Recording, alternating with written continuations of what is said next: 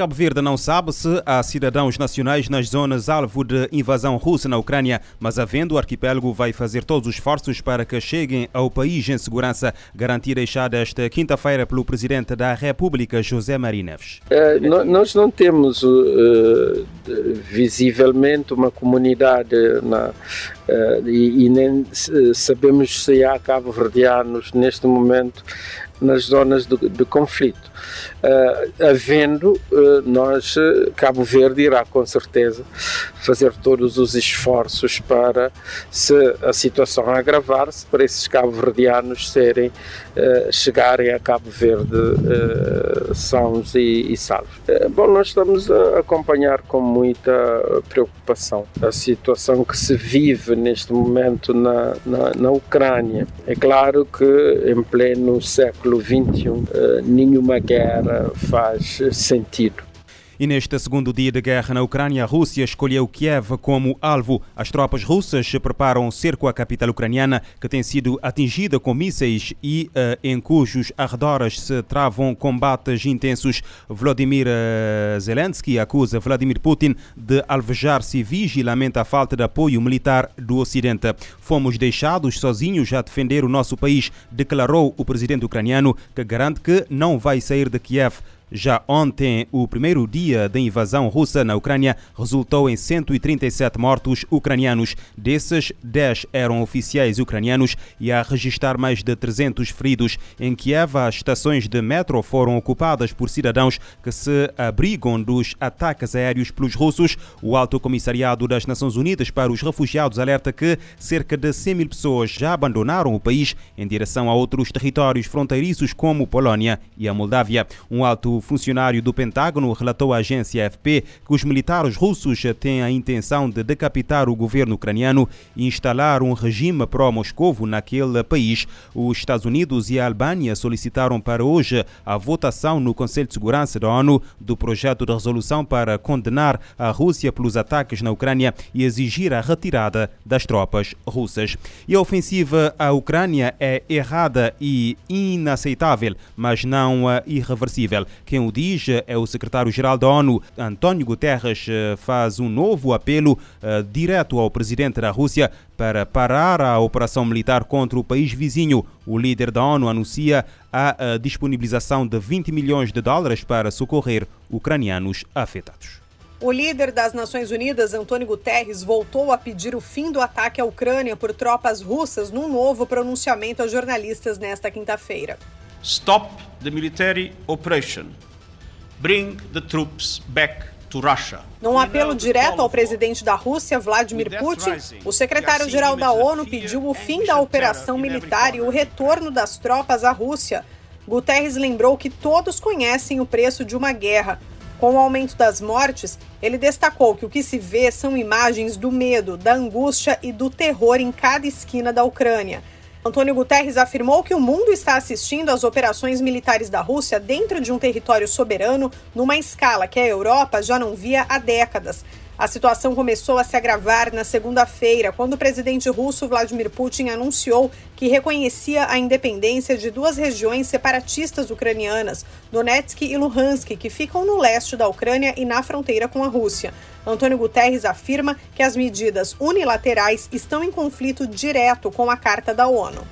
It is wrong, it is against the Charter, it is unacceptable, but it is not irreversible. Para o secretário-geral, a ofensiva militar é errada contra a Carta das Nações Unidas, inaceitável, mas não é irreversível. No apelo direto ao presidente da Rússia, Guterres disse que as pessoas inocentes são sempre as que pagam um preço mais alto num conflito. Ele informou que a ONU colocou 20 milhões de dólares do Fundo Central de Resposta de Emergência à disposição dos ucranianos e está aumentando as operações humanitárias no país. As agências das Nações Unidas estão em ambos os lados da linha de contato, assegurando que a proteção dos civis esteja em primeiro lugar. O chefe da ONU concluiu dizendo que as decisões dos próximos dias serão centrais para o futuro de milhões de pessoas. In line with the charter, it's not too late to save this generation from the scourge.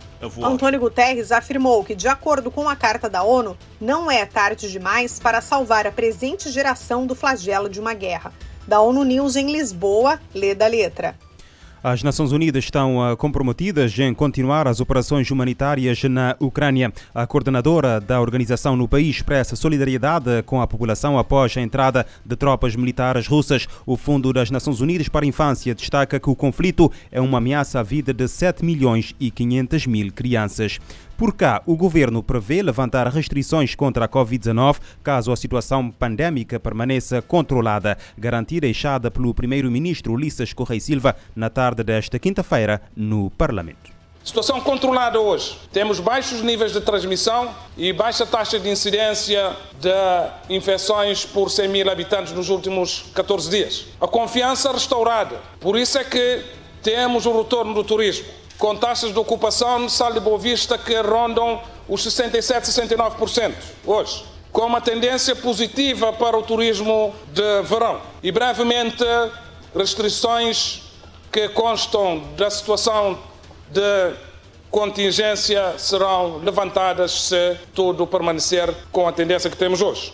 O governo prorrogou por mais 15 dias a situação de contingência em todo o país devido à pandemia da Covid-19 e não decretou a habitual tolerância de ponto eh, no período festivo do Carnaval. A decisão, com efeito desde 19 de fevereiro, foi tomada em reunião extraordinária do Conselho de Ministros, que constatou que as razões de fundo que levaram a que fosse decretada a situação de contingência em todo o território nacional ainda se mantêm.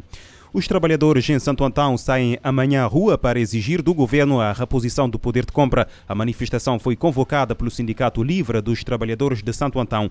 O anúncio do protesto foi feito à Infopress pelo secretário permanente do sindicato, Carlos Bartolomeu, após uma reunião do Conselho Diretivo da organização sindical. O sindicalista diz que a manifestação será uma forma de dar vez e voz a todos os trabalhadores públicos e privados de Santo Antão, mas também às pessoas que se encontram em situação de desemprego nomeadamente os agricultores e produtores de uma forma geral. Segundo Carlos Bartolomeu, a situação dos trabalhadores está complicada e difícil, sobretudo agora com o aumento generalizado de preços dos produtos básicos, o que tem afetado o poder de compra dos eh, trabalhadores. A ONU promete apoio aos deslocados internos na República Democrática do Congo. Durante a visita à RD Congo, o subsecretário-geral da ONU para Operações de Paz, Jean-Pierre eh, Lacroix, afirmou que as Nações Unidas e autoridades do país devem cooperar para garantir segurança na parte leste do território congolês.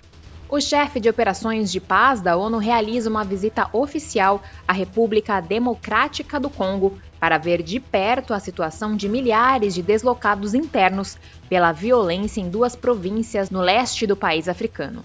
Jean-Pierre Lacroix integra a comitiva do secretário-geral da ONU, Antônio Guterres, que teve que cancelar a viagem após o agravamento das tensões na Ucrânia. Lacroix se reuniu com autoridades de províncias e reiterou a necessidade da comunidade internacional e outros parceiros regionais apoiarem a RD Congo no fornecimento de segurança para os deslocados. Esta semana, ele esteve em um acampamento da ONU que abriga 74 mil deslocados. Lacroix ouviu mulheres que pediram mais segurança.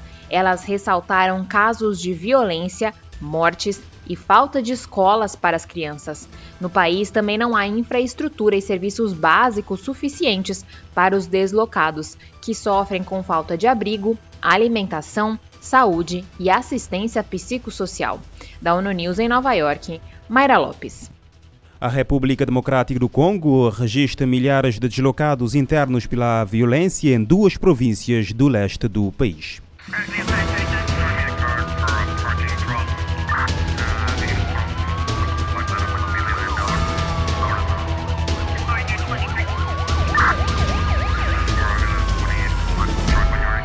Este programa está disponível em formato podcast no Spotify e em radiomorabeza.cv.